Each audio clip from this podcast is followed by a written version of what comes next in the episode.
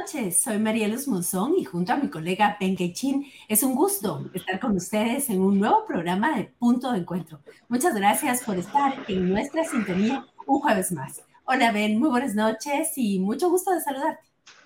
Muy buenas noches, Marielos. Es siempre un honor y un gusto compartir los micrófonos y analizar los temas destacados de la semana. Pero antes de iniciar, les recordamos que estamos transmitiendo en vivo totalmente por Facebook y YouTube y también a través de Twitter, así que muy atentos por ahí. Siempre, cada jueves, ustedes podrán vernos totalmente en vivo en estas tres plataformas. Y también aprovechamos para agradecer a todas las personas que se han sumado a la comunidad de Punto de Encuentro. Y para quienes aún no lo han hecho, les invitamos a que envíen un mensaje, ahí les va a salir en su pantalla, a nuestro número de WhatsApp 4712 0838 con la palabra suscribirme y ahí van a recibir a diario todos los contenidos en su teléfono móvil. Y ahora sí, si les parece, nos vamos de lleno al contenido de nuestro programa. Y hoy es jueves 1 de junio de 2023 y en el calendario sagrado maya lunar 8 es el día Ish, que significa jaguar. Es el nahual de las siete vergüenzas humanas, orgullo, ambición, envidia, mentira, crimen, ingratitud e ignorancia por pereza. Es el nahual de la naturaleza y de los altares mayas, y es un día propicio para pedir fortaleza física y mental.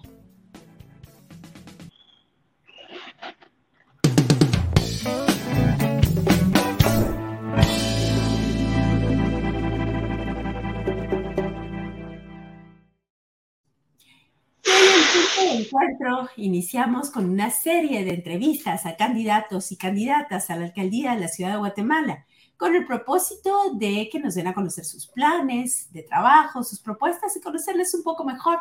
Todos los jueves del mes de junio vamos a tener una entrevista en este espacio de punto electoral con un candidato o una candidata a la alcaldía metropolitana y también con un candidato o candidata a la presidencia de la República.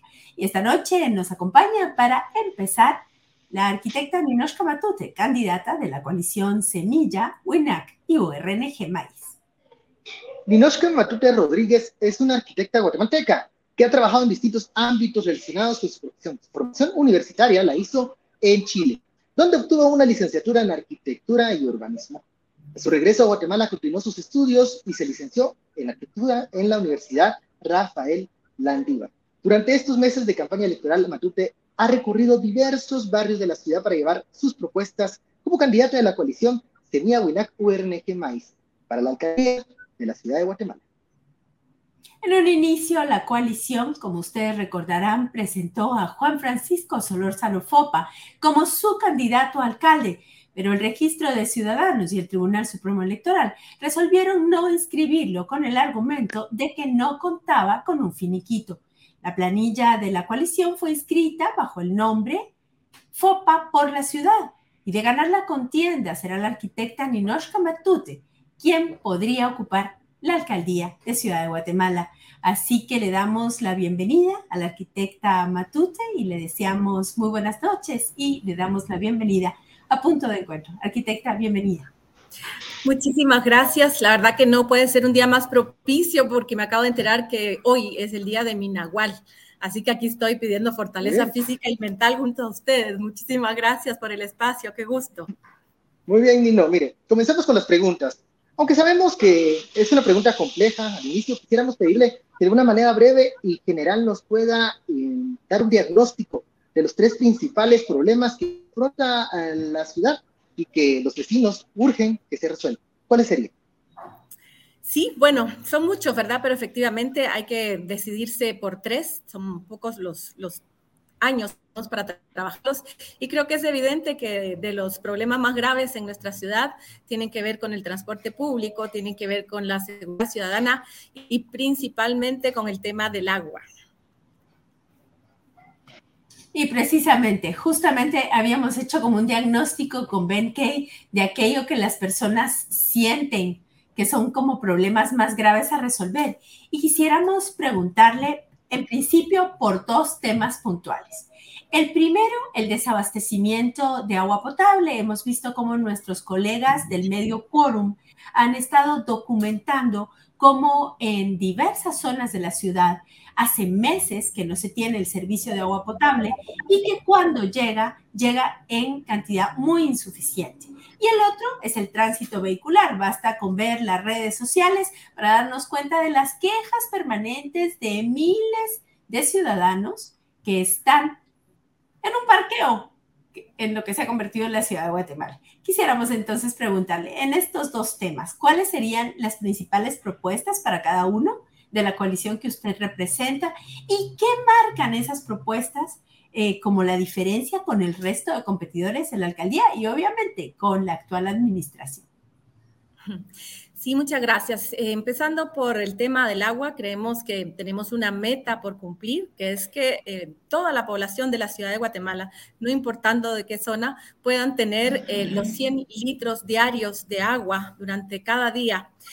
Para lograr esto, creemos que es imprescindible hacer una reingeniería, una reestructuración muy, muy seria dentro de la empresa municipal de agua. Eh, esto con la finalidad, primero, de desentrampar y entender cómo está todo el manejo opaco de los recursos, los negocios y los contratos irregulares que se encuentran en Empagua, pero principalmente para poder tener un inventario de cómo eh, la instalación sanitaria en la ciudad de Guatemala. Al día de hoy no existe eh, un mapeo real y es importante porque cerca del 40% del agua potable se desperdicia en, en fugas. Eh, sabemos que en la ciudad hay eh, suficiente agua. Eh, la decisión de, no dotar de este servicio a las zonas históricamente excluidas, como son la zona 21, la zona 18, la zona 2, la zona 6, eh, la zona 24, es una decisión política y es imprescindible tener eh, la capacidad para poder atender prioritariamente estas zonas. Por ahí te diría yo que es nuestra gran diferencia, queremos eh, entender, escuchar, saber y priorizar. en el tema del agua. También es importante entender. paremos ahí un poquito, arquitecta. Usted dice entonces que no es un problema de que no les llegue el agua, sino que el punto es que no quieren que les llegue el agua que decidieron no enviárselas. Sí, es una decisión política. De hecho, cuando tú ves que em, las eh, lideresas, casi siempre mujeres, eh, deciden salir a la calle y protestar, inmediatamente aparecen pipas que no son entendibles porque no venían durante todas las semanas anteriores cuando no tenían una gota de agua ni por pipa ni por tubería. Eh, es eso, cuando ves también en la época seca que hay pipas municipales regando los jardines de las zonas 13, 14, no, no es aceptable, ¿verdad? Que en muchas zonas de la ciudad la gran mayoría no reciban el líquido, mientras por otro lado de la ciudad se está usando para regar jardines, que está muy bien, siempre y cuando no se descuidara eh, la dotación del agua a todos los ciudadanos. Así que sí, es una, eh, primero una incapacidad técnica, pero sin duda una decisión política que tiene que ver con un negocio que no terminamos de entender, eh, que tiene que ver con la venta de agua en bloque desde empresas privadas, que es importante atender.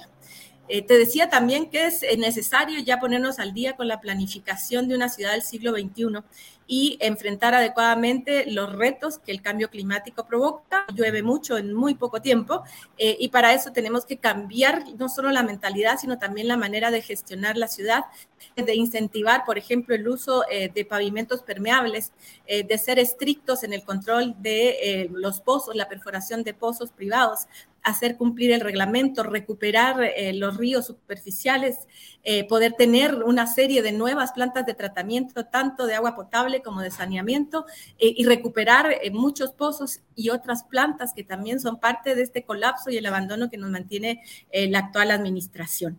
Así que son muchas iniciativas, es todo un, problema global que hay que asumirlo con una planificación global. si me permites paso al tema del transporte. El tema del tránsito.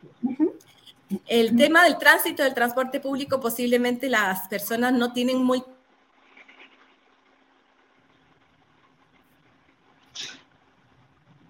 Ahí tuvimos ahí un problema con el internet arquitecta.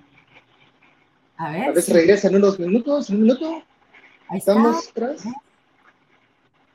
Estamos teniendo problemas con ella, pero bueno, estamos eh, conversando esta noche con la arquitecta Ninoshka eh, Matute. la coalición, ahí se está conectando nuevamente. Ahí estamos, la, hemos recuperado. Adelante, arquitecta. Parece que va a ser como, como pimponeado, efectivamente, desde el principio del programa. Eh, bueno, sí, te decía que eh, el tráfico tiene que ver directamente con la falta de transporte público. Eh, cuando el abandono es tan notable, la gente tiene que ver qué hace. Y quienes tienen el privilegio de tener, y privilegio entre comillas, porque ahora ya no lo es, un vehículo particular, eh, pues se suben y usan el vehículo particular, pero quienes no lo tienen tienen que eh, sobrevivir según sus posibilidades. Eso explica por qué también tenemos una invasión en los espacios públicos, en las calles, de muchísimas motos, porque las familias tienen que encontrar una posibilidad de eh, transportarse dentro de la ciudad. Eh, los taxis piratas, en fin, todo lo que conocemos. Por lo tanto, el congestionamiento, que es un tema a largo plazo, ciertamente, eh, se empieza a desentrampar cuando el municipio empieza a tener una oferta de transporte colectivo que tiene que ser masivo, que tiene que ser multimodal, que tiene que ser eficiente, que tiene que ser sostenible. ¿Y esto qué quiere decir? El multimodo es eh, la posibilidad de que los usuarios podamos elegir si usamos un transporte BRT como el Transmetro, que debe estar eficientemente aplicado, no como funciona actualmente porque lo hace ineficiente, tiene que ir por carriles exclusivos. Y para que este sistema funcione y que podamos atender a las comunidades más alejadas de las áreas centrales de la ciudad, es necesario implementar un sistema de buses de largas, de cortas distancias, idealmente eh, de energía eh, eléctrica, porque tenemos que empezar a usar... Eh, en un sistema sostenible y adicionalmente a eso tenemos que tener un circuito de ciclovías que deben ser realmente eh, planificadas con un origen y un destino y que permita entonces variar, bajarte de la bicicleta a usar eh, el bus del transporte público. Eh, no como recreación, no arriesgando tu vida para poder llegar a, a la ciclovía que está mal diseñada y que deba cumplir con todas las especificaciones técnicas para que funcione eficientemente, pero sobre todo para que dé respuesta a la seguridad que todos los ciclistas, que hay eh, un grupo importante, una masa crítica que está esperando que la ciudad construya esa infraestructura eficiente y segura para poder usar la bicicleta también como un transporte público eh, sostenible y eh, independiente. Por ahí serían tres cosas básicas, pero eh, hay un punto que para mí es muy importante porque tiene que ver eh, con la, el rediseño y la dignificación y la mejora del espacio público, de tal suerte que efectivamente podamos ser eh, peatones en la ciudad. el sistema más eficiente y más antiguo para poder movilizarnos es caminando. Eh, siendo peatones, necesitamos, por tanto, tener un sistema de banquetas como un gran proyecto urbano que permita una movilidad universal, accesible para todas las necesidades de todas las personas con espacios iluminados y, eh, idealmente, también incentivar una ciudad que te permita una diversidad tal que tú no tengas que desplazarte más allá de 15 minutos para encontrar educación, eh, salud, comercio, tu trabajo. Así que eso se incentiva, ¿sí? Arquitecta, es que pareciera que la ciudad está diseñada para carros, no para gente. Eh, los espacios eh, públicos, los espacios para eh, esparcimiento y para recreación cada vez son menos. A esto le sumamos también el problema del manejo de los desechos, ¿no? tenemos un problema que se ha mantenido por lo largo del tiempo, un vertedero, un basurero a cielo abierto y un que es peligroso no solo para las personas que viven alrededor, sino para quienes trabajan en la recolección de los desechos. ¿Qué posturas tiene eh, la coalición para resolver el problema de la falta de espacios públicos y también el manejo de los desechos? Sí, mira, esto igual que el, sistema de transporte público tiene que ser una planificación que debe dejar de centralizarse eh, aisladamente de todo el, área metropolitana. Tanto el manejo del agua como la de los desechos, el transporte, eh, tiene que ser una planificación conjunta con todos estos municipios que al día de hoy están conurbados. El tema específico de los desechos, sabemos bien que eh, muchos municipios alrededor de la ciudad de Guatemala hacen uso del vertedero de la zona 3. Sabemos que está colapsado, por lo tanto nuestra propuesta es empezar a generar primero una cultura eh, desde lo individual, pero que de hecho inicia en agosto el cumplimiento de este acuerdo gubernativo que nos va a obligar a, separar los desechos desde nuestra casa en reciclables, orgánicos y no reciclables. Esto ya es de gran ayuda y esto debe poder eh, evacuarse a través de una serie de subestaciones, son las que yo llamo, eh, que deberían estar repartidas eh, en las áreas periurbanas de la ciudad, que funcionen como, eh, por ejemplo, te digo cómo funciona el manejo de los desechos en los parques del IRTRA, donde puedes terminar de reclasificar los materiales para efectivamente reusar, reciclar o hacer combustible todo aquel plástico PET que ya no se puede volver a usar eh, se puede empezar a hacer de una manera colaborativa y comunitaria eh, todo el compostaje del orgánico que sirve para generar estos huertos eh, comunitarios, pero también para tener la tierra negra, para seguir fertilizando los bosques y los jardines de la ciudad, tratar los líquidos lixiviados y sobre todo reducir enormemente el costo del transporte de la basura, que no debe eh, llegar desde nuestras casas hasta hacia la zona 3, sino que pueden eh, ser eh, ayudados en estas subestaciones, ahorrando en tiempo y mejorando la optimización de los desechos, de tal suerte que a la zona 3 solo lleguen aquellos desechos de último destino que no pueden ser reciclados. El vertedero también necesita, y de hecho ya se han hecho algunas mejoras, eh, tecnificarse y optimizarse para eh, seguir respondiendo mientras se busca una solución de manera colaborativa a nivel metropolitano, eh, porque el proyecto es insostenible. Hay iniciativas interesantes. Recientemente AMSA en Amatitlán ha inaugurado justamente una subestación que tiene todas las características de las que yo te describo. Así que colaborando unos con otros, creemos que se puede tecnificar, profesionalizar y sobre todo reducir el impacto de la contaminación que tiene el vertedero actualmente en la ciudad. Gracias, arquitecta. Y bueno, tenemos ya muchísimos mensajes en los comentarios en vivo, porque estamos en Twitter, estamos en Facebook y en YouTube. Hay uh, algunos saludos y luego voy a tratar de recopilar algunas de las preguntas. Eh, una habla, por favor, no nos olvidemos de las personas con discapacidades, dice Isabela Sáenz. Y también se agrega un usuario de Facebook, Luis Suchi, que dice, eh, la mayoría de las aceras son difíciles que las personas que utilizan sillas de ruedas puedan usarlas. Tienen que transitar por los carriles de los automóviles. Eh, también habla otra persona, ¿qué van a hacer en eso de que la ciudad sea amigable? Porque todo el tema de los pasos de cebra no se respetan. Y bueno, eso es muy cierto. Entonces, antes de entrar al tema de la corrupción, porque tenemos ahí como dos o tres preguntas y nosotros también, ¿cómo hacemos con las personas con discapacidad, con aquellos niños y niñas que van a las escuelas y que no respetan los automovilistas? Tal vez solo muy rápidamente y pasamos al tema de transparencia y uso de recursos públicos. Eh, sí, bueno, la ciudad, eh, desde cuando se diseña, desde la perspectiva de la mujer, eh, efectivamente responde adecuadamente a todas estas necesidades que son transversales.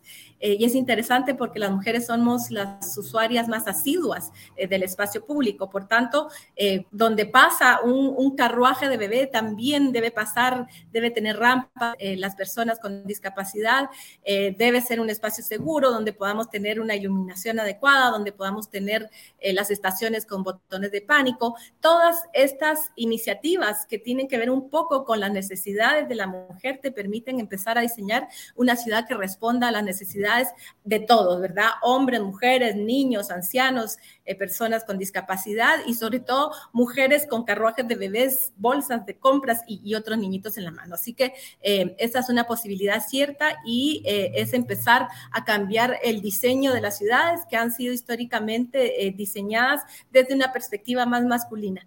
Eh, eso por un lado. ¿Y cuál era la otra pregunta, por favor? Básicamente el tema de las cebras, que nadie las respeta.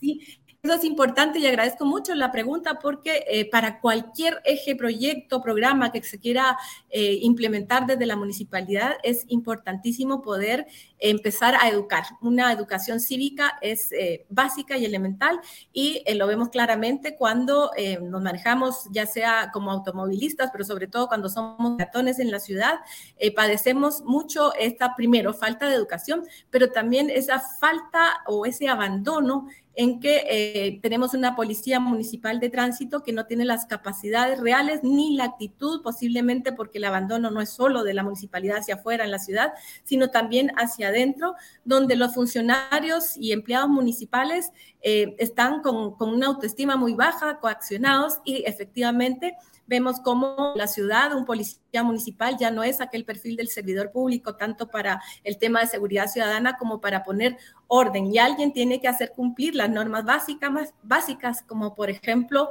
eh, que un motorista no se pase permanentemente los semáforos en rojo o se suba a, la acera eh, eh, poniendo en riesgo a un peatón, ¿verdad? Entonces son varios temas, pero el tema, el tema de la educación cívica creo que es parte de una administración permanentemente en comunicación con sus ciudadanos, no solo para entender cuáles son las necesidades, sino también para poder capacitarlos en el mejor manejo de este hábito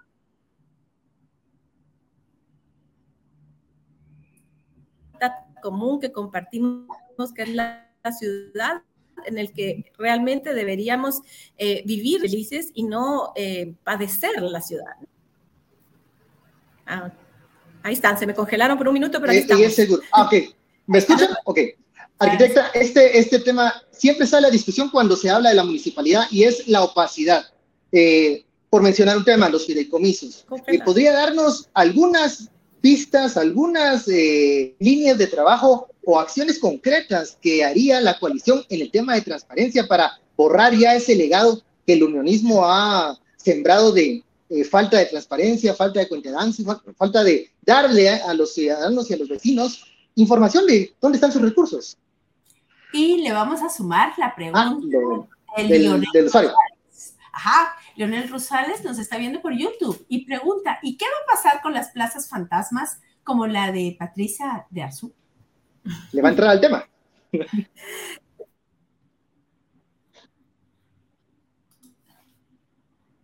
Estamos teniendo problemas con el internet de la arquitecta. Vamos a ver si lo logramos. Ah, ya, ya, ya, regresó, ya regresó. No ¿Escuchó la pregunta? Lo siento, chicos, sí, sí. No Mira, eh, tenemos, no sé si somos nosotros, pero estamos fallando. Aquí estás haciendo magia para. Un sabotaje ahí. Municipal. Pero tiene muy buen total. Eh, bueno, eh, poner orden en la casa. Sí, poner orden en la casa es un tema eh, prioritario destapar, imagínense lo que nos va a tocar, destapar esa caja de Pandora que quedó a medio abrir y que impactó tanto en, la administración del alcalde Arzú, eh, pero primordialmente, y este es un, un eje que, o, un cambio radical que, que, nosotros vamos a implementar desde el primer día, es eh, abrir literal, así físicamente y virtualmente las puertas de la transparencia de la municipalidad.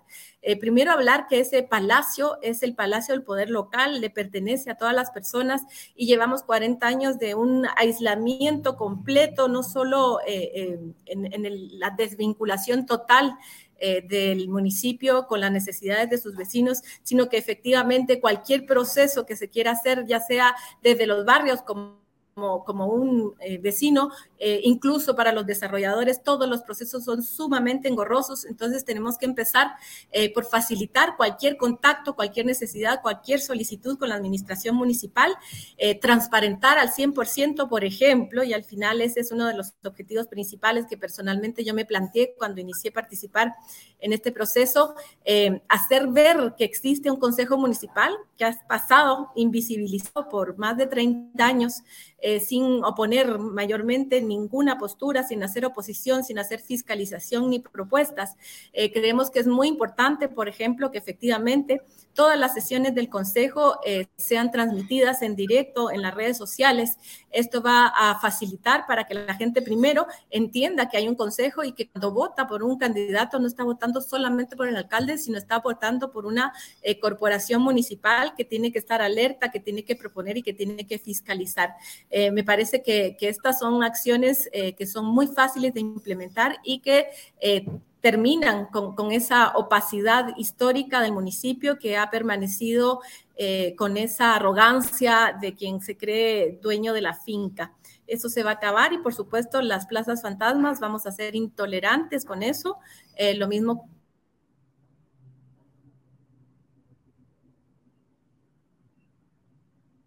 A ver, nuevamente tenemos por ahí el tema del Internet. Ya nos mira, tenemos, mire, muchísimos comentarios. eh, de distintas redes. Vamos a, no los podemos leer todos, pero luego les vamos a pedir a dónde pueden realmente comunicarse para que tengan con usted respuestas concretas. Tenemos un par de preguntas más con Ben, pero si te parece bien, Ben, vamos a dar alguna eh, sistematización de las preguntas. Hay una específica con el tema de las ciclovías, em, eh, pero tres personas comentan sobre lo mismo. ¿Qué van a hacer? ¿Van a sincronizar los semáforos, ¿qué van a hacer con el tema de regular la circulación de motos? Otra tiene que ver con el boleto de ornato. ¿Se utilizará eh, realmente en lo que es o seguiremos con el chapuceo de las calles? Beatriz Galindo, ¿cómo harán con las ciclovías? Y apenas hay espacio para los vehículos. Las estaciones de Transmetro ocupan mucho espacio y el que tengan carriles exclusivos limitan la movilidad sincronizarán los semáforos ya que metra la vía cuando esté en rojo y limita cuando esté en verde y crean caos. Y así podemos seguir muchas quejas con esas. Em, y finalmente alguien que dice que la política de tránsito de la, de la municipalidad es la política de los conos.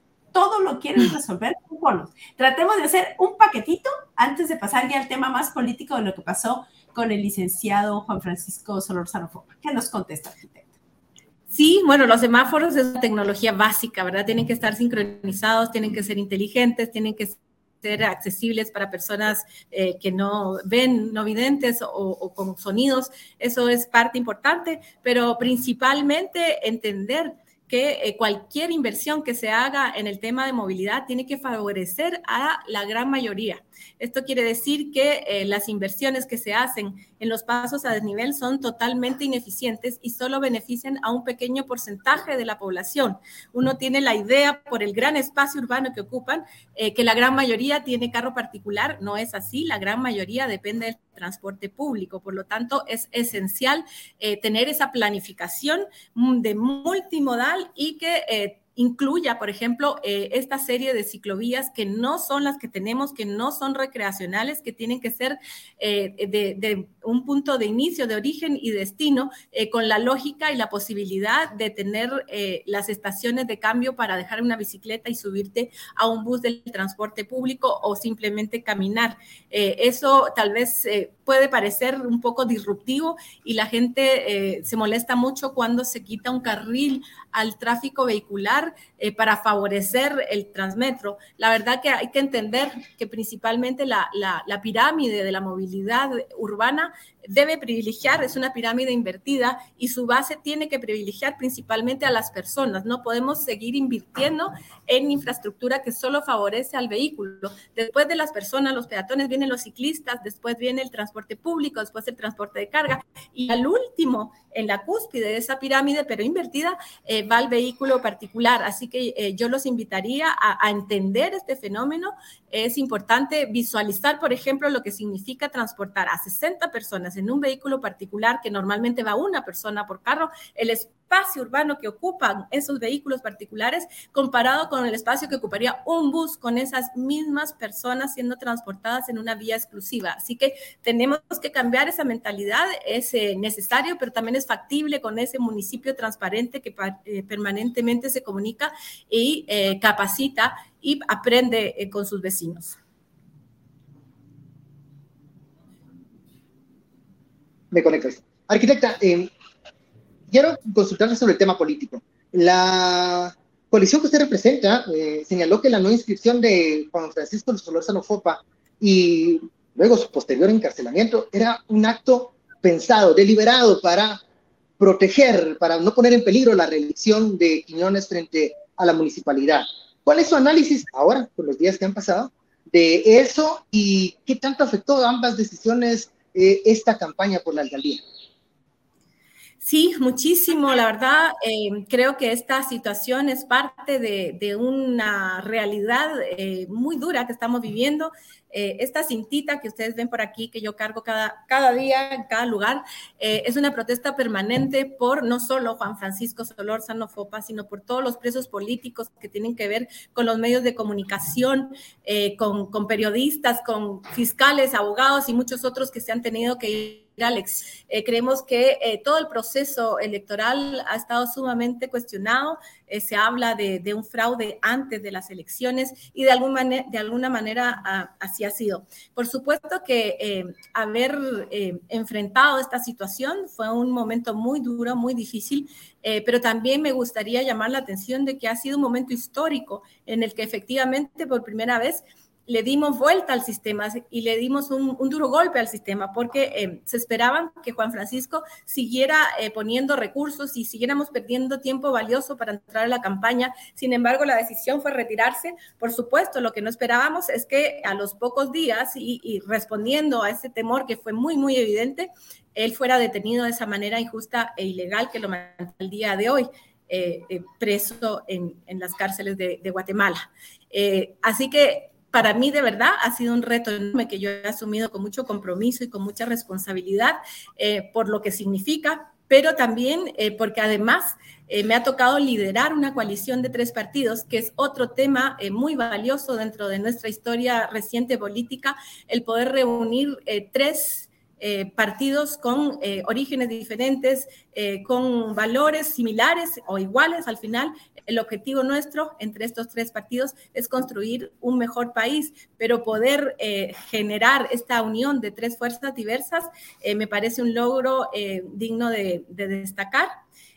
además, decirles que efectivamente, como hemos trabajado en esta planilla diversa que, que, está constituida por personas que venimos de diferentes de hecho, de diferentes realidades, se ha convertido en verdad en un equipo de trabajo donde hemos sabido compartir responsabilidades y donde de hecho hemos asumido responsabilidades con la convicción de que tenemos esa frescura de la autenticidad, pero también tenemos la capacidad para transformar la manera de hacer política en este país. Eh, así que eso es lo que me mantiene eh, al pie del cañón. Eh, dispuesta a enfrentar un sistema muy complejo, como ya sabemos, en el tema político, en el tema de todas las instituciones cooptadas, eh, y también para romper eh, los esquemas de un sistema que nos mantiene como muy acomodados en un sistema que efectivamente puede y debe cambiarse. Así que aquí estamos con toda la energía para poder dar esas señales. Gracias, arquitecta. Un minuto le vamos a pedir. Em, ese minuto de oro, como dice Ben Ching, este minuto que todo el mundo espera. Pedirle que pueda dirigirse a las y los vecinos de Ciudad de Guatemala para explicarles en ese minuto por qué es necesario un cambio en la alcaldía de Ciudad de Guatemala, eh, donde el actual partido, el unionista, ya lleva dos décadas y más de gestión, y por qué ese recambio debería ser encabezado por usted. Bueno, muchísimas gracias. Creo que es evidente, ¿verdad? Tenemos 40 eh, años eh, de un colapso urbano, de un abandono social eh, que es insostenible. Creemos que es el momento de demostrar que no son las élites las únicas que pueden tener el poder de decisión. Es el momento de poder aprovechar la oportunidad de tener por primera vez en el municipio de Guatemala en la alcaldía, en la alcaldía una arquitecta que ha dedicado su vida a entender y a trabajar por la ciudad, eh, una arquitecta que además es mujer. Creo que es el tiempo eh, de, cambiar el sistema, de entender que es posible y eh, invitarlos, invitarlos a que nos busquen en la papeleta rosada este 25 de junio, eh, una papeleta que también ha sido difícil de, poder lograr. primero que nos, no nos dejaron usar ni la foto ni el nombre de la coalición, pero se va a distinguir claramente porque somos la única casilla eh, que presenta los tres logos de los partidos, el Movimiento Semilla, URNG Maíz y el Movimiento Político WINAC. Así que en esa casilla, marcar con convicción, con seguridad, pero sobre todo con mucha ilusión para que podamos darle un golpe al sistema y mostrar que es posible eh, construir colaborativamente un proyecto nuevo de ciudad.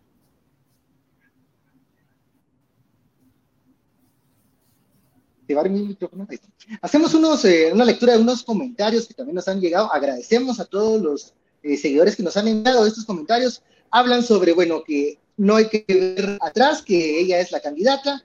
Eh, FOPA por la ciudad, Fuerza FOPA, recordando a don Francisco Solórzano FOPA. Y también mm, muchos mensajes de apoyo también hacia Ninochka y hacia una futura gestión municipal si así lo deciden los vecinos el 25 de junio. Y también nos dicen el transporte público es esencial, dice Vivian Lopib. Eh, no tenemos transporte público mientras no exista un servicio seguro, eficiente, el caos en el tráfico será cada día peor. También eh, una pregunta, no nos da tiempo de que la responda, pero Dana Maldonado, seguramente en sus redes, arquitecta, usted luego la puede responder. ¿Cómo hará para que regrese la cultura de participación ciudadana en las alcaldías auxiliares? Que nuestra voz se escuche en la cotidianidad.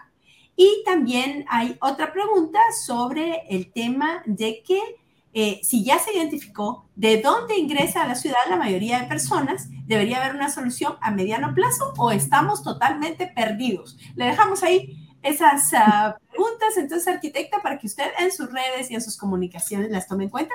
Y nos vamos al ping-pong para terminar esta primera entrevista de la serie de candidatos y candidatas a alcalde. ¿Quién comienza? ¿Voy yo? Comenzamos. Le vamos a explicar a la audiencia y a la arquitecta.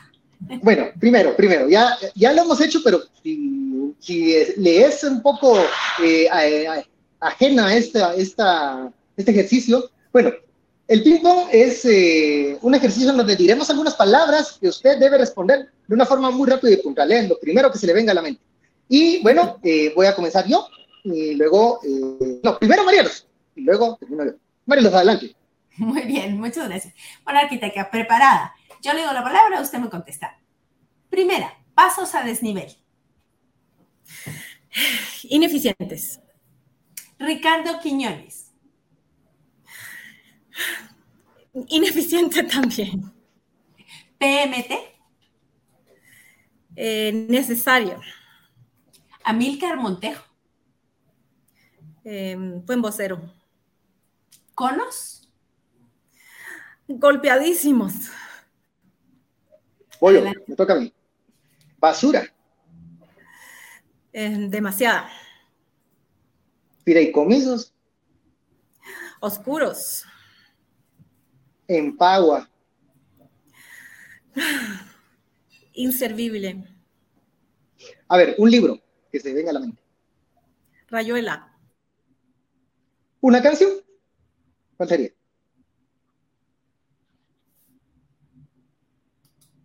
Eso fue el internet, entonces que ah, una canción. nos falta la canción, una canción, arquitecto. Se van, se van, se van. Estén atentos, por favor. Esa es la canción que viene. Se va a poner trending topic. bueno, gracias. gracias a la arquitecta Y canta también. Además, es cantante. Muy bien, eh, nos vamos de este segmento. Le agradecemos mucho a la arquitecta haber estado con nosotros. Pasamos al próximo segmento de nuestro programa y muchísimas gracias por seguirnos. Les recordamos que estamos en todas las redes en vivo.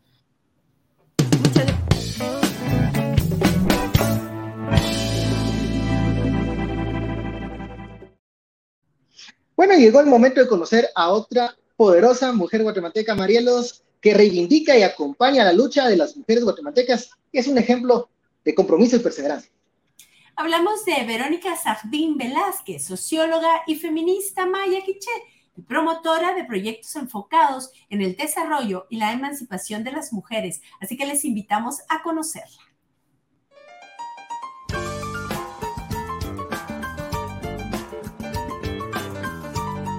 ¿Quién es Verónica Sajbín Velázquez? Pues Verónica Sajbín Velázquez eh, me gusta decir Velázquez para reivindicar a mi mamá. Eh, es ante todo esto, ¿verdad? Voy a empezar por eso, hija de una mujer, una grande eh, mujer, una gran ser humano, que ha estudiado sociología en la Universidad de San Carlos, que fue funcionaria pública en los gobiernos de Berché y de Álvaro Colón y que ha sido servidora pública en otros gobiernos por más de 16 años. Eh, también pues eh, soy feminista, me identifico como feminista. Soy maya quiché, soy originaria de Uspantán, el norte del país. Y mm, he estado em, siendo parte del movimiento de mujeres por más de 20 años aquí en Guatemala y también del movimiento feminista. Eh, sobre todo, pues también eh, reivindico mi gran escuela, que ha sido el sector de mujeres y también la, la Asociación Feminista La Cuerda. ¿Cuál ha sido el mayor obstáculo en su carrera y cómo lo superó? Yo soy mm, yo soy hija de, trabajadora de casa particular, le llaman ahora. En mi tiempo, pues es, era hija de, de, la sirvienta, digamos así. Así se conocía en ese tiempo, ¿verdad? No había estas reivindicaciones que se hacen ahora. Eh, ser hija de una, de una sirvienta, voy a usar ese nombre porque así, así era, este, conllevaba muchas dificultades. Eh, por ejemplo, el que la patrona de mi mamá, Em, doña Finita, en que en paz descanse. Este, ella pues siempre dijo, eh, ¿para qué le enseñas a leer y a escribir a tu hija Minga? ¿Para qué la, la, llevas al colegio si ella va a ser igual, igual una sirvienta como vos? O en todo caso va a vender tortillas, le decía. Y yo creo que desde ahí empezó la lucha de, de, mi madre, por eso también la reivindico mucho, porque ella me escondía debajo de la pila para que yo hiciera mis tareas, hiciera también, eh, aprendiera mi, a leer y a escribir. Eh, desde ahí creo que hemos sido ambas, eh, las dos unas luchadoras, porque bueno, yo, yo no me achicopalé tampoco, ¿verdad? Sino que aprendiendo ahí debajo de la pila, que no me viera la patrona de mi mamá, que yo pues estaba, estaba estudiando. Y luego, pues en distintas etapas de la vida, como la gran población que tiene, que tiene este, este país, eh, hay varias exclusiones, ¿verdad? Algunas veces, pues, estas exclusiones eh, han jugado a, a, mi favor también, ¿verdad? Ser en, en, los 90, que es cuando yo entro a la universidad, y más o menos en los 93, 94, pues ser una cosa extraña, una mujer extraña dentro del Estado, mujer maya este, con muchas habilidades, sobre todo tecnológicas en la computadora, pues este, también em, ha sido, eh, fueron también cosas que yo superé. ¿Cuál cree que ha sido su mayor aporte a Guatemala? He estado eh, impulsando, creando e impulsando procesos formativos, eh, sobre todo a nivel departamental, con mujeres jóvenes indígenas, con mujeres adultas también indígenas eh, eh, y he estado eh, también a través de los de estos procesos, digamos, llevando otro tipo de, de pensamiento en el marco de un pensamiento crítico, un pensamiento crítico emancipador, ¿verdad?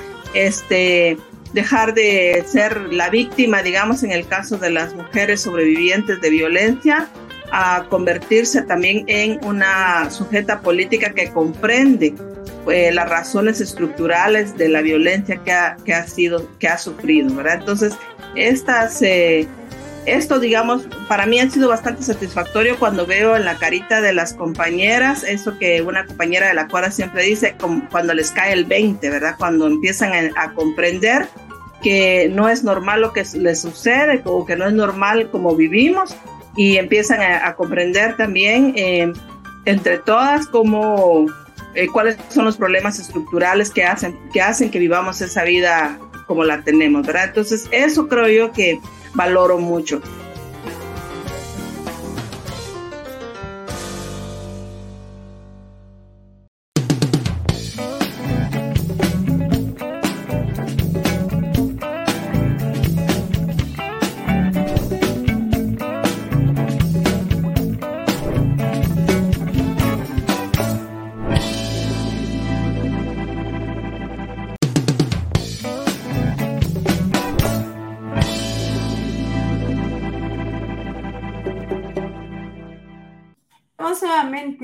Regreso aquí en Punto de Encuentro, en esta transmisión en vivo. Y bueno, son estas cosas que pasan cuando uno está en vivo, claramente. Cuando uno está en vivo y esto no es pregrabado, pues pasan estos inconvenientes. Les explicamos qué fue lo que sucedió. Sucedió un inconveniente con la señal de Internet de la persona que es nuestro productor.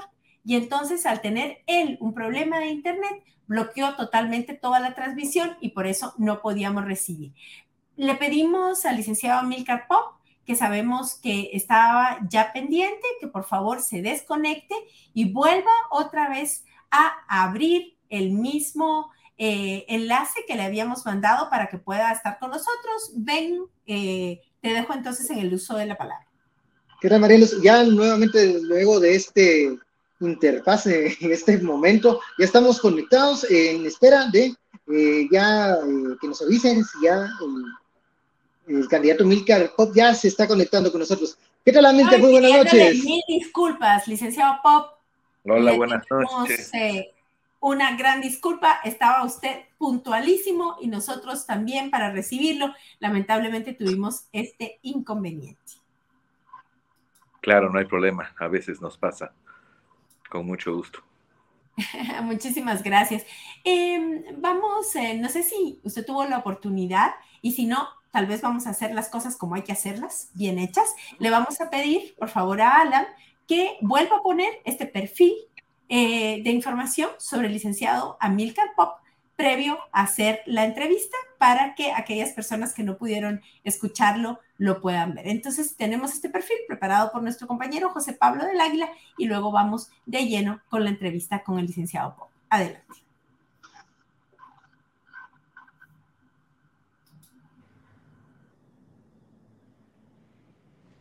El abogado y político Amilcar Pop es uno de los candidatos que disputará la presidencia el próximo 25 de junio. Pop, de 55 años, fue proclamado como candidato presidencial junto con Mónica Enríquez, psicóloga con especialidad en desarrollo rural y recursos naturales, como su compañera de fórmula por la coalición WINAC-URNG Maíz. Tiene una larga trayectoria académica. Posee maestrías en etnicidad, derecho ambiental y derecho indígena por la Universidad San Carlos de Guatemala. Se ha desempeñado como catedrático universitario y abogado especializado en derecho de los pueblos indígenas. En 2012 fue electo diputado al Congreso de la República por el Frente Amplio de Izquierdas que integró el partido WINAC. Fue reelecto en 2016 y actualmente integra el Parlamento Centroamericano, donde ha presidido la Comisión de los Pueblos Indígenas y Afrodescendientes. Su carrera política ha destacado en distintos momentos, por ejemplo, en mayo de 2015 cuando denunció al presidente Otto Pérez Molina por asociación ilícita, incumplimiento de deberes y encubrimiento propio, por hechos relacionados al caso de corrupción conocido como La Línea. En la última encuesta realizada por la firma Prodatos para el medio Prensa Libre, el binomio presidencial de la coalición URNG-WINAC tenía una intención de votos del 1.6%, lejos de los primeros lugares. Mientras tanto, la coalición continúa promoviendo sus ejes de gobierno, entre los cuales destacan desarrollo integral de las mujeres, acceso universal a los servicios públicos y combate a la corrupción. Soy José Pablo de la Isla y esto es Punto de Encuentro. Muchas gracias. Ya estamos. muchas gracias a José Pablo por esta nota introductoria que preparó, con la que damos la bienvenida nuevamente a América Pop, candidato a la presidencia por la coalición WINAC URNG Maíz y actual diputado al Parlamento Centroamericano. Bienvenido, Amílcar. Gracias por acompañarnos. Muchas gracias. Solo, solo corregir, no tengo 55, sino 45. Le subieron 10 años. ¡Qué barbaridad! Yo sí me hubiera enojado mucho con eso. Parezco viejo, ¿eh? Leyeron mal, hicieron mal la matemática. Bueno, lo lamentamos. Hoy sí que hemos quedado mal con ustedes. y además no lo dejamos entrar. Muy lamentable lo nuestro. Eh, empecemos entonces, licenciado Pop, eh, con lo siguiente. Los problemas estructurales de nuestro país son múltiples y complejos. Usted claramente los conoce porque durante su trayectoria política ha estado en contacto y además viene de eh, uno de los departamentos que más problemas tiene Guatemala. Quisiéramos preguntarle, es una entrevista corta de media hora y es imposible abordar todos los temas, pero quisiéramos empezar hablando de lo que subyace al plan de gobierno de WINAC URNG, lo que hay detrás de las diferentes propuestas que vamos a escuchar esta noche o que las personas van a escucharle. ¿Cuál es la visión ideológica? ¿Cuál es el objetivo central que estaría detrás de las políticas que ustedes impulsarían en un eventual gobierno de URNG WINAC. Por favor, cuéntenos de una manera sucinta para luego abordar algunos de los temas específicos. Muy bien. Eh, primero, un par de ideas. Primero, efectivamente, nos consideramos una coalición de izquierda con un proyecto político de izquierda que sucintamente significa que no valoramos primero o mayormente el capital empresarial, sino primero la dignidad humana, los pueblos y los intereses colectivos. Digamos que en esas dos dimensiones diferenciamos nuestra visión política y nuestra visión de Estado. Segundo, inicia, a partir de esas ideas, necesitamos iniciar un proceso de transformación estructural del Estado. ¿En qué sentido? Por ejemplo, y con esto voy a la tercera idea, queremos transformar el modelo económico del país. Y eso lo vamos a lograr con dos ideas fundamentales. Uno, iniciar un proceso de transparencia objetiva de la recaudación tributaria. Ya voy a explicar los retos que eso implica para aumentar la recaudación tributaria y mejorar la distribución del presupuesto. Y siguiente idea, con, esa, con esos replanteamientos y esos tres antecedentes, eh, queremos iniciar un proceso de transformación de país en el tema económico con la industrialización de nuestro país. La industrialización de nuestro país iniciando con el agro, los campesinos especialmente, eh, la transformación de dos ministerios eh, específicos, economía y agricultura. Ambos ministerios han servido a élites empresariales y nuestro objetivo es beneficiar mayormente a los campesinos productores agrícolas y el impulso en todos los niveles de una alianza microempresarial y pequeño empresarial que generará una expansión económica horizontal. En esas dimensiones queremos transformar el país. Digamos que esas son nuestras ideas centrales, los, los, lo que lo precede y en el modelo económico fundamentalmente. Por supuesto que le apostamos a una transformación radical del Estado hacia la construcción del Estado plural. Candidato, eh, cuando se habla de cambios en el modelo económico siempre hay voces que gritan y que son alarmistas y fatalistas hasta ciertos niveles. ¿Cómo eh, comunicar que este cambio de modelo económico va a ser beneficioso para todos y que no mm, traerá esos aires y esos, eh, esas profecías de división que algunos pregonan? Vea, nosotros creemos que es importante reencauzar los objetivos del modelo de Estado. El Estado nace hace 200 años y se va replanteando sus objetivos y sus lógicas de acción orgánica cada revolución. La revolución liberal transformó al Estado, cambió su rumbo, sus objetivos, sus aliados y el modelo económico. La revolución del 44 cambia su institucionalidad, rumbo, objetivos y modelo económico. Pues no es nada complejo entonces que nosotros querramos cambiar y transformar el Estado. ¿Por qué? Porque históricamente el Estado está al servicio de un grupo corporativo de empresas. 25 mil millones de privilegios fiscales garantizan una visión monopólica que frena el crecimiento económico y garantiza la producción de pobreza en el país, la multiplicación de los pobres para garantizar el crecimiento económico macro, eh, que hemos tenido 3.5 de crecimiento económico y el aumento de la pobreza permanentemente cuando aumenta la población. Hay desempleo, hay inflación eh, y una visión entreguista de nuestros recursos estratégicos.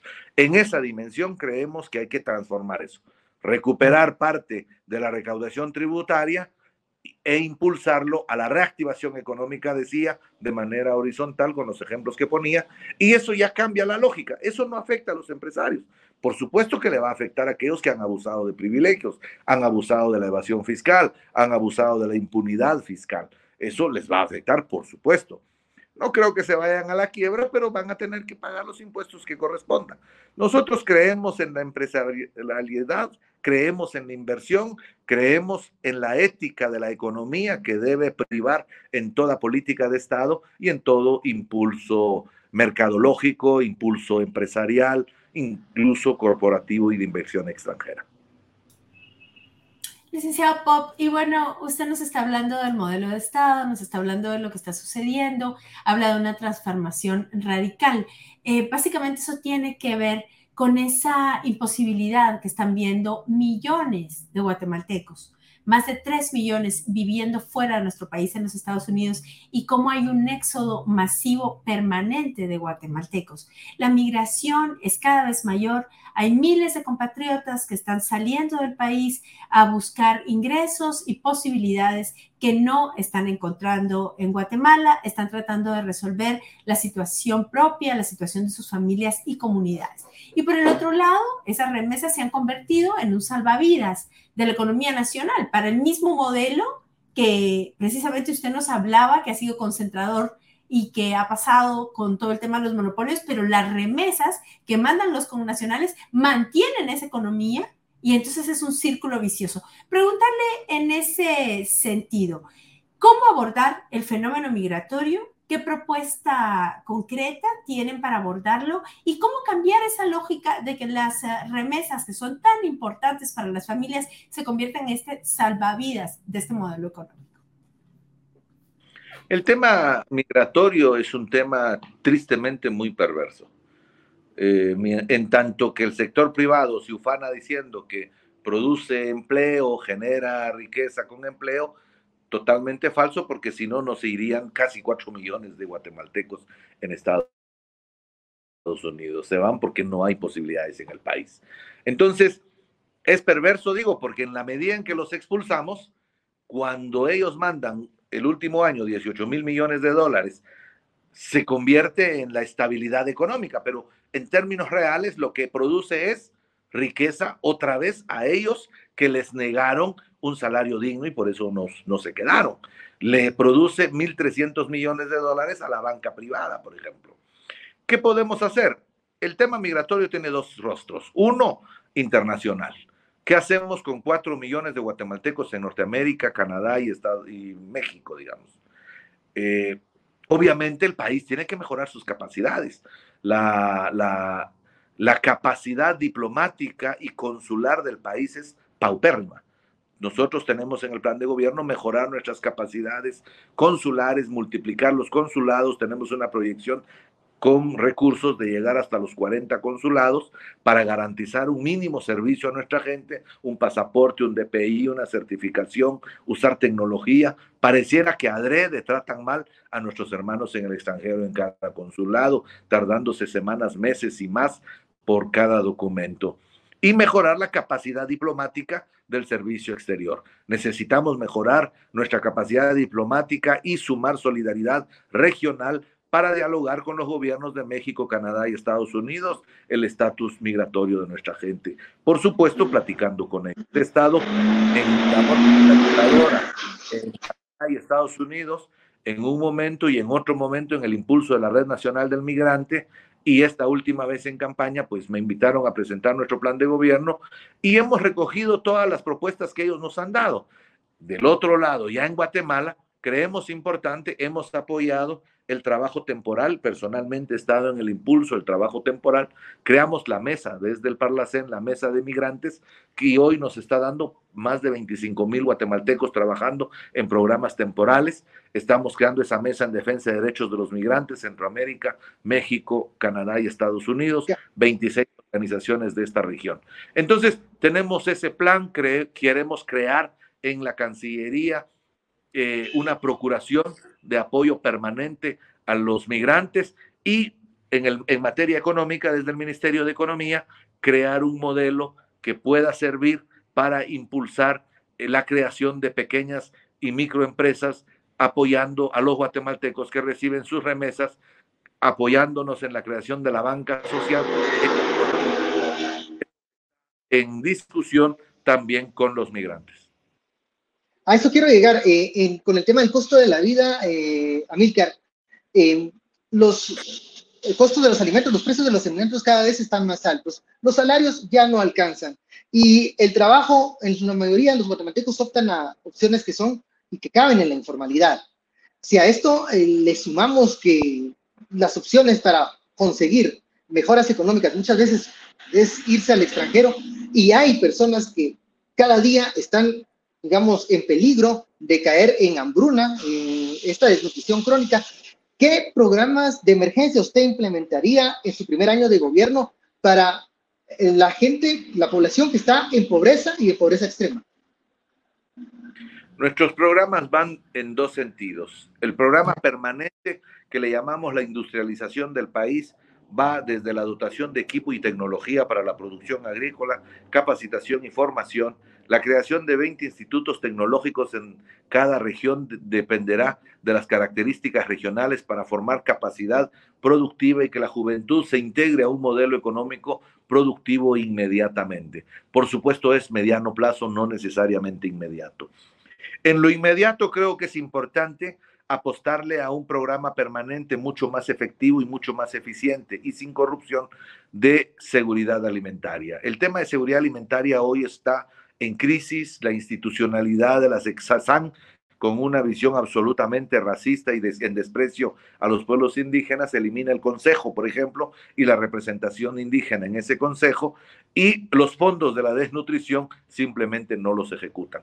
Tan simple como que en áreas indígenas no hay ejecución sobre estos temas, hay una visión estructural del racismo del Estado, no ejecuta fondos y los trasladan normalmente a comunicaciones. Entonces, nosotros pretendemos recuperar esos fondos, ejecutarlos de manera transparente y sin corrupción en un ejercicio de reacción urgente frente al hambre y la miseria que se está viviendo.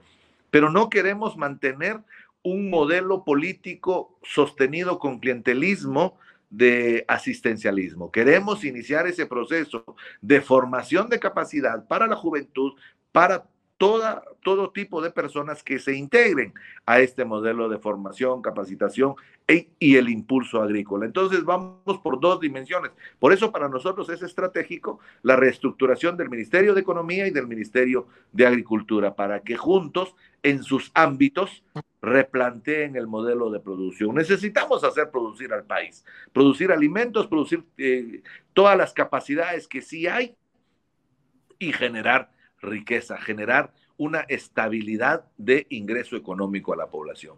Hablar eh, solo de bajar los precios de la canasta básica, que también es prioridad, pero no es posible inmediatamente ni por decreto, eh, tan simple como hemos estado preocupados y analizando casos. Un caso es el tomate, por ejemplo. Eh, algunos hablan de la caída de precios del tomate en diciembre, por ejemplo, hizo que en un par de veces familias enteras se suicidaran porque ya ni hubo para pagar ni la deuda, menos sus ganancias. Entonces no es solo apretar y condenar a parte de los productores, sino garantizar el ingreso de esos productores y garantizar el acompañamiento del Estado para estabilizar el modelo económico. No es solo precios. Y generar condiciones de crecimiento económico de la población porque de nada nos sirve bajar precios sin generar empleo. Entonces, nuestro modelo de expansión económica se basa fundamentalmente en la productividad en todo nivel, fortaleciendo especialmente la producción de alimentos y la producción agrícola.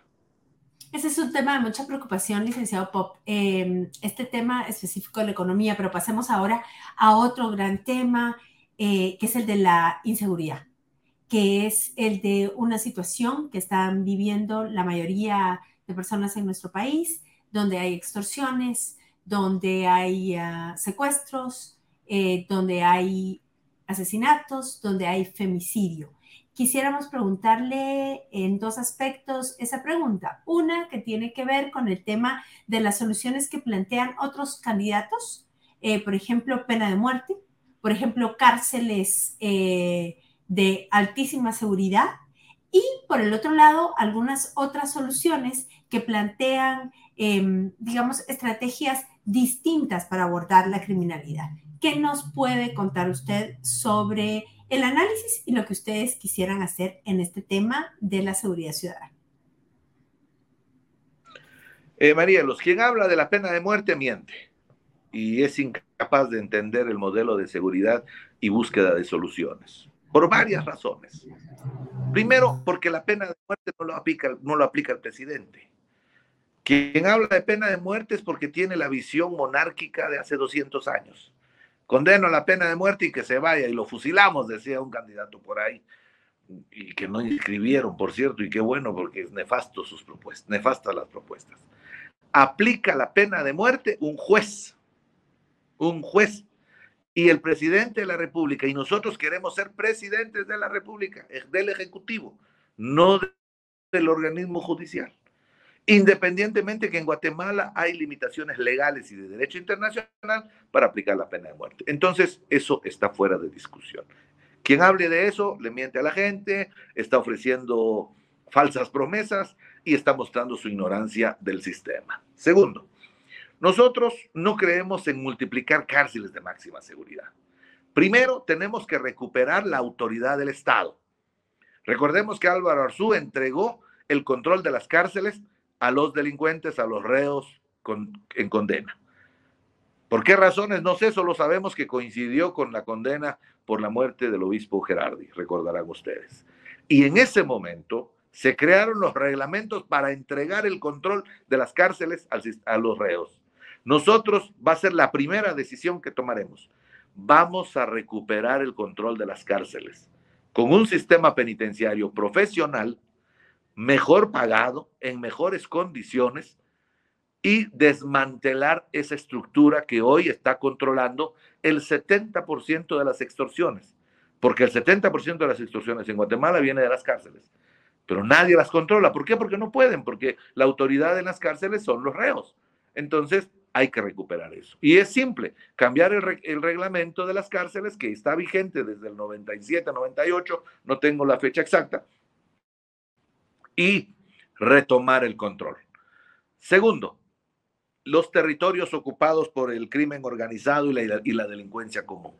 Es importante reconocer que nadie hace nada porque hay muchos vinculados al Estado, ex militares, ex miembros de inteligencia civil, inteligencia militar, que controlan también las maras. Recordemos que también las maras, eh, dos, 425 millones de extorsión han pagado la gremial de transporte extraurbano. Eso no entra en un par de maletas. No, no está bajo los colchones de los delincuentes. Está en el sistema financiero privado. Entonces aquí tenemos que hacer dos cosas cruzadas. Los controles de lavado, que no lo está haciendo bien la IBE, adrede porque hay funcionarios que se benefician de eso, los controles de lavado con el sistema privado financiero y la inteligencia civil. Hoy la inteligencia civil solo sirve para perseguir a los enemigos políticos o adversarios políticos o a la oposición. Vamos a transformar la doctrina de seguridad nacional y poner al servicio de la población y contra los delincuentes a la inteligencia civil. Eso nos daría mejores luces. Y por supuesto, nuestro gran tema, y lo hemos impulsado desde siempre, hay que dignificar a la Policía Nacional.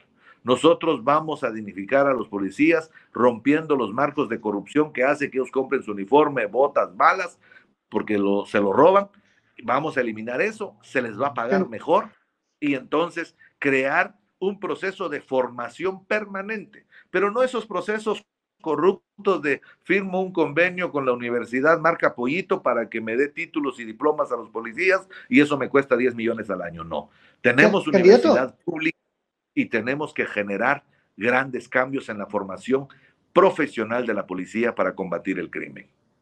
Candidato, eh, en estos momentos eh, es evidente que se vive una regresión automática, en, autoritaria, perdón, en todos los niveles. Eh, y se evidencia sobre todo en el efecto y en las acciones de criminalización contra operadores de justicia, periodistas independientes y activistas. ¿Qué piensa usted hacer al respecto ante ese escenario? ¿Cree que es viable un cambio inminente en el MP? Absolutamente. He sido el único candidato que he dicho que el 15 de enero estaríamos emitiendo las condiciones de convocar a la comisión de postulación del MP para revisar la nómina y buscar, cumpliendo la ley, destituir a la fiscal general e iniciar una nueva política criminal en Guatemala. No es posible que estemos sometidos bajo a una férrea persecución antidemocrática, ilegal y que rompe la estabilidad de derecho en Guatemala o lo que algunos llaman también el estado de legalidad. Gracias, licenciado Pop. Y para ir cerrando nuestra entrevista del día de hoy, eh, las encuestas que se difundieron a principios de mayo eh, ponen a la candidatura a la presidencia y vicepresidencia de WINACU RNG eh, muy por debajo de los primeros lugares de intención de voto. Quisiéramos preguntarle dos temas ahí. uno, ¿Creen ustedes que esto eh, tendencia podría revertirse en un momento dado o están eh, viendo realmente que va a ser difícil llegar a la presidencia, pero tienen entonces una estrategia, digamos, sostenida desde el Congreso? Y lo otro, eh, ¿por qué no se dio esa alianza de candidaturas conjuntas? de mm, partidos progresistas, democráticos, en donde pudiera haber un candidato o candidata que aglutinara, digamos, toda esa fuerza que se puede dispersar en estos partidos progresistas? Bueno, con la parte primera, la izquierda enfrenta adversidad con un sistema en manos de la derecha desde hace 70 años. La derecha ha puesto a sus artífices, a sus marionetas y a sus eh, mandaderos en el sistema. La primera cooptación de las cortes, recuerdan ustedes, la, isla impulsó el rey del tenis y un Ruiz Wong con la escuadra en la mesa, tomando resoluciones en la Corte de Constitucionalidad para tener a Ríos Montt de candidato. el segundo ensayo es ahora y ahí tienen a la ex al ex vicepresidenciable de la candidata, a su ex abogado, a su ex amigo personal, ex eh, eh, juez del fuero militar. Entonces, esto no es nada nuevo. La izquierda ha enfrentado 70 años la adversidad del sistema. No nos asusta. Sabemos que es difícil y que también tienen control de la manipulación de las encuestas. Y las encuestas en Guatemala no son un instrumento para saber la opinión de la gente, sino son un instrumento para incidir en la opinión de la gente, que es distinto. Y sabemos que eso pasa y les ha funcionado. Nosotros tenemos 14 años de construir un proyecto político y desde hace 14 años de impulsarlo y 12 años que yo tengo de estar participando y siendo político, pues puedo dar fe de que estamos construyendo desde la base, a pie, poco a poco, y creemos en un proyecto. Ahora bien, pues cuando me preguntan el tema de la unidad, pues yo soy, soy honesto y soy sincero y caigo mal a mis colegas y amigos y hasta, eh, pues diría, a nuestros propios aliados, pero pues lo siento, es la verdad. Y la verdad es que el MLP no quiso hablar con nadie. Simplemente dijeron, nosotros gobernamos solos. Y cuando gobernemos y necesitemos algún puesto que llenar, les vamos a llamar para que nos ayuden. De lo contrario, vamos solos. Y se acabó. Pues ya no se puede hablar, ahí no hay posibilidades de unidad. Nosotros insistimos, nuestra secretaria general dos veces fue, platicó con la dirigencia del MP y no se pudo. La respuesta es exactamente la misma. Es más, prohibieron desde la dirigencia nacional alianzas municipales y distritales. Y entonces no hay una sola alianza en todo el país, en lo municipal y en lo distrital. Eh, candidato, en ese, en ese tema, eh, si me permite, ustedes han ido incluso en coalición en la búsqueda de poder local con otras fuerzas progresistas, ¿no? Lo hemos visto, que han estado haciendo este tipo de coaliciones. Sin embargo, le pregunto por lo ocurrido durante esta semana, y le soy, soy honesto y directo con el tema de, usted realizó una crítica eh, directa hacia una integrante de, un partido también progresista, y bueno, eso se vio como atacarse entre fuerzas izquierdistas en un momento en donde eh, se debe demostrar unidad, o así lo expresaron algunos dirigentes y líderes de otros partidos políticos. ¿Cómo explica eso y cómo eh, se ven este tipo de señalamientos, creo que eh, son normales, pero que en momentos álgidos como la campaña electoral tienen otro matiz. Yo estoy asustado por las reacciones. Yo creo en una ética política. A mí me han dicho, usted votó por Odebrecht. Sí, voté. Quizás fue un error. No vendí mi voto, pero sí voté y quizá fue un error y podemos discutirlo. Pero si alguien me dice en las redes, es que Amir Pop votó por Odebrecht, pues perfecto. Yo no llamo a todo el partido a que insulte a quien lo dijo. Y me han dicho, hijo de tantas, y transformaron mi apellido, me insultaron y sacaron cuanto han querido. Estoy asustadísimo. Yo hice una crítica al enemigo de las comadronas que fue Jimmy Morales y los ministros del gabinete de Jimmy Morales dijeron que la entonces ministra de Salud pidió el veto. Y ninguno de los argumentos que ella planteó hoy están en la petición escrita de ese veto. Y fui por dos años a la Corte de Constitucionalidad a demostrar que se equivocaron y aprobaron dos veces el decreto.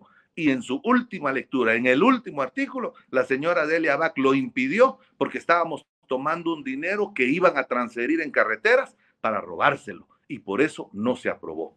Por supuesto que estoy molesto que no se haya aprobado. Entonces yo dije la verdad. Y debería ser ético que digamos la verdad. Entonces, si estamos en alianza, no decimos la verdad. No, yo no ataqué a ningún partido. El movimiento Semilla merece mi respeto y estamos en coalición en varios proyectos. Y lucharé por esos proyectos.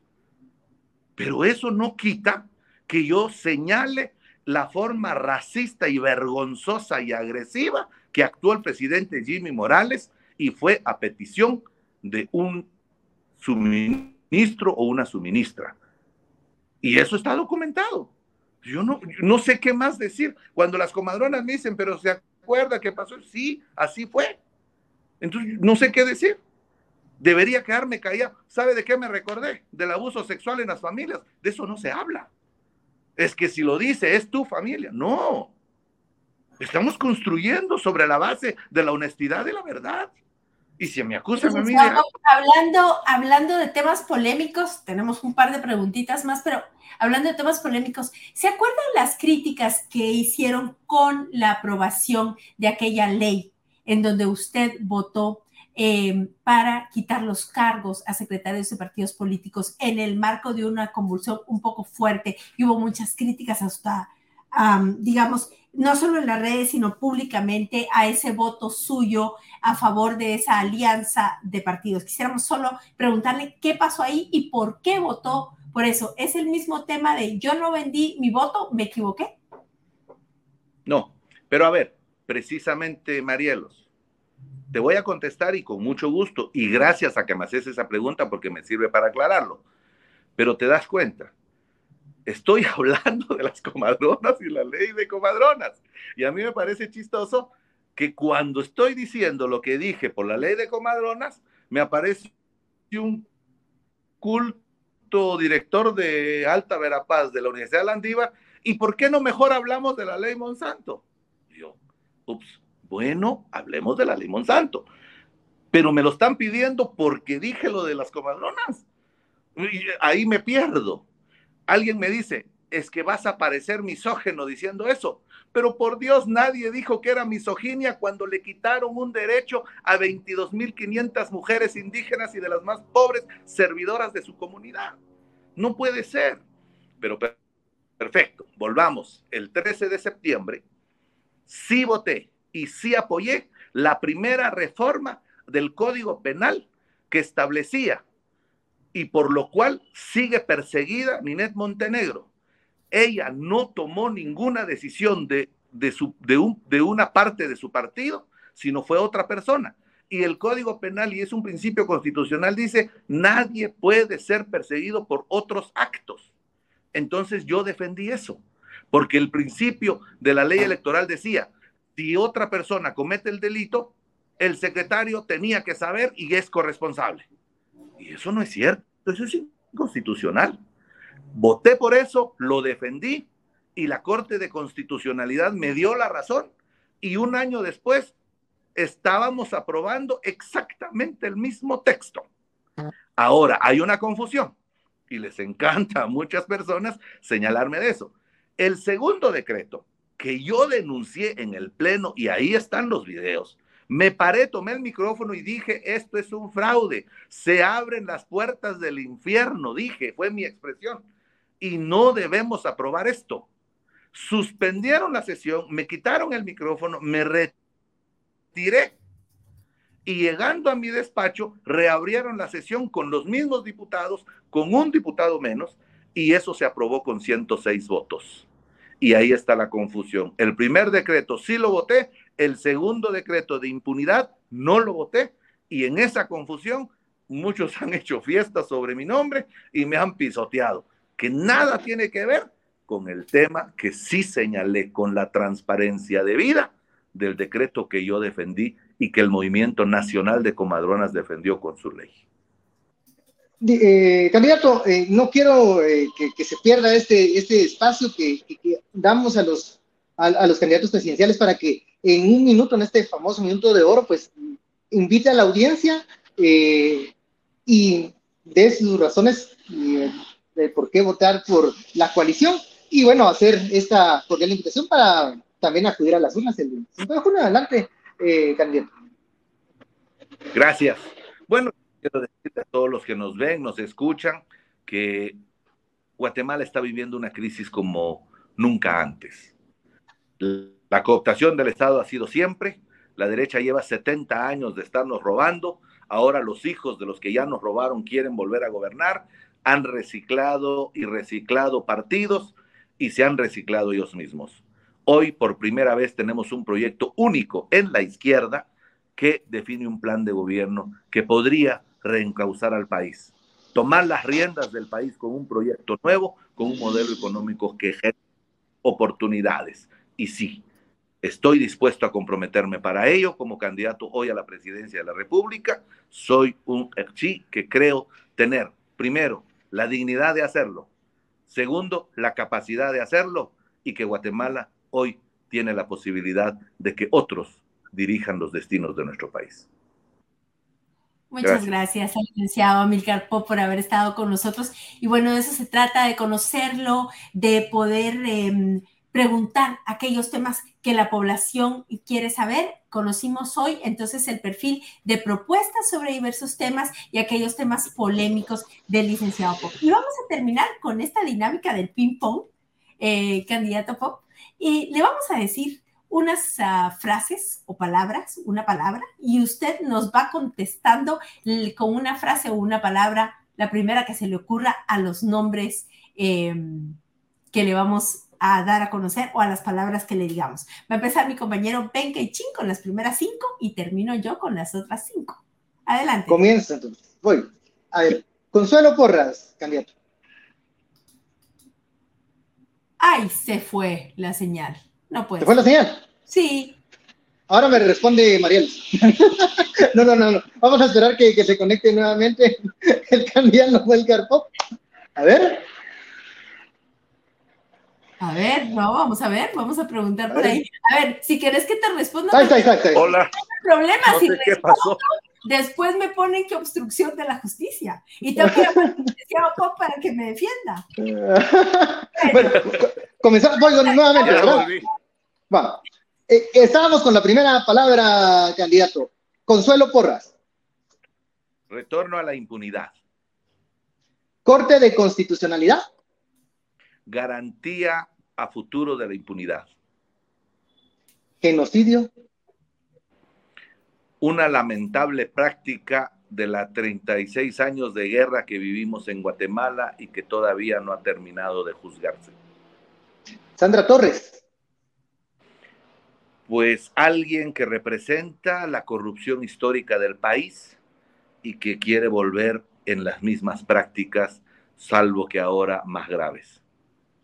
Suri Ríos. Pues igual que Sandra Torres, hija de la corrupción y del saqueo, y que son los mismos herederos de un modelo de explotación y, grave para el país y que no deberíamos retroceder tanto. Adelante, María. Muy bien. Voy yo entonces con las últimas cinco, licenciado Pop. ¿Pueblo quechí? Mi pueblo, mi corazón y mi vida y mis retos más profundos nacen en ese entorno y en esa profundidad. José Rubén Zamora. Una víctima de la represión hacia la libertad de prensa. ¿Un líder latinoamericano? creo que Andrés Manuel refresca mucho mis ideales. ¿Un libro que hay que leer? Bueno, me encanta retar nuestra individualidad con el ensayo de la ceguera. Me parece la novela de, de José Saramago. Y finalmente, candidato Pop, una canción que hay que escuchar. Ups. Bueno, ¿qué hay que escuchar? No sé. Me encanta Sabina y no sé cuál recomendar, pero eh, me encanta Sabina. No, no sé cantar, ¿eh? Bueno, muchísimas gracias. Ha sido un gusto tenerlo con nosotros. Eh, le deseamos muchísima suerte y estaremos entonces conversando en breve en otro punto de encuentro. Licenciado, y pedirle una disculpa nuevamente. Nuevamente. No hay problema. Qué gusto. Buenas noches. Igualmente. Feliz noche, candidato.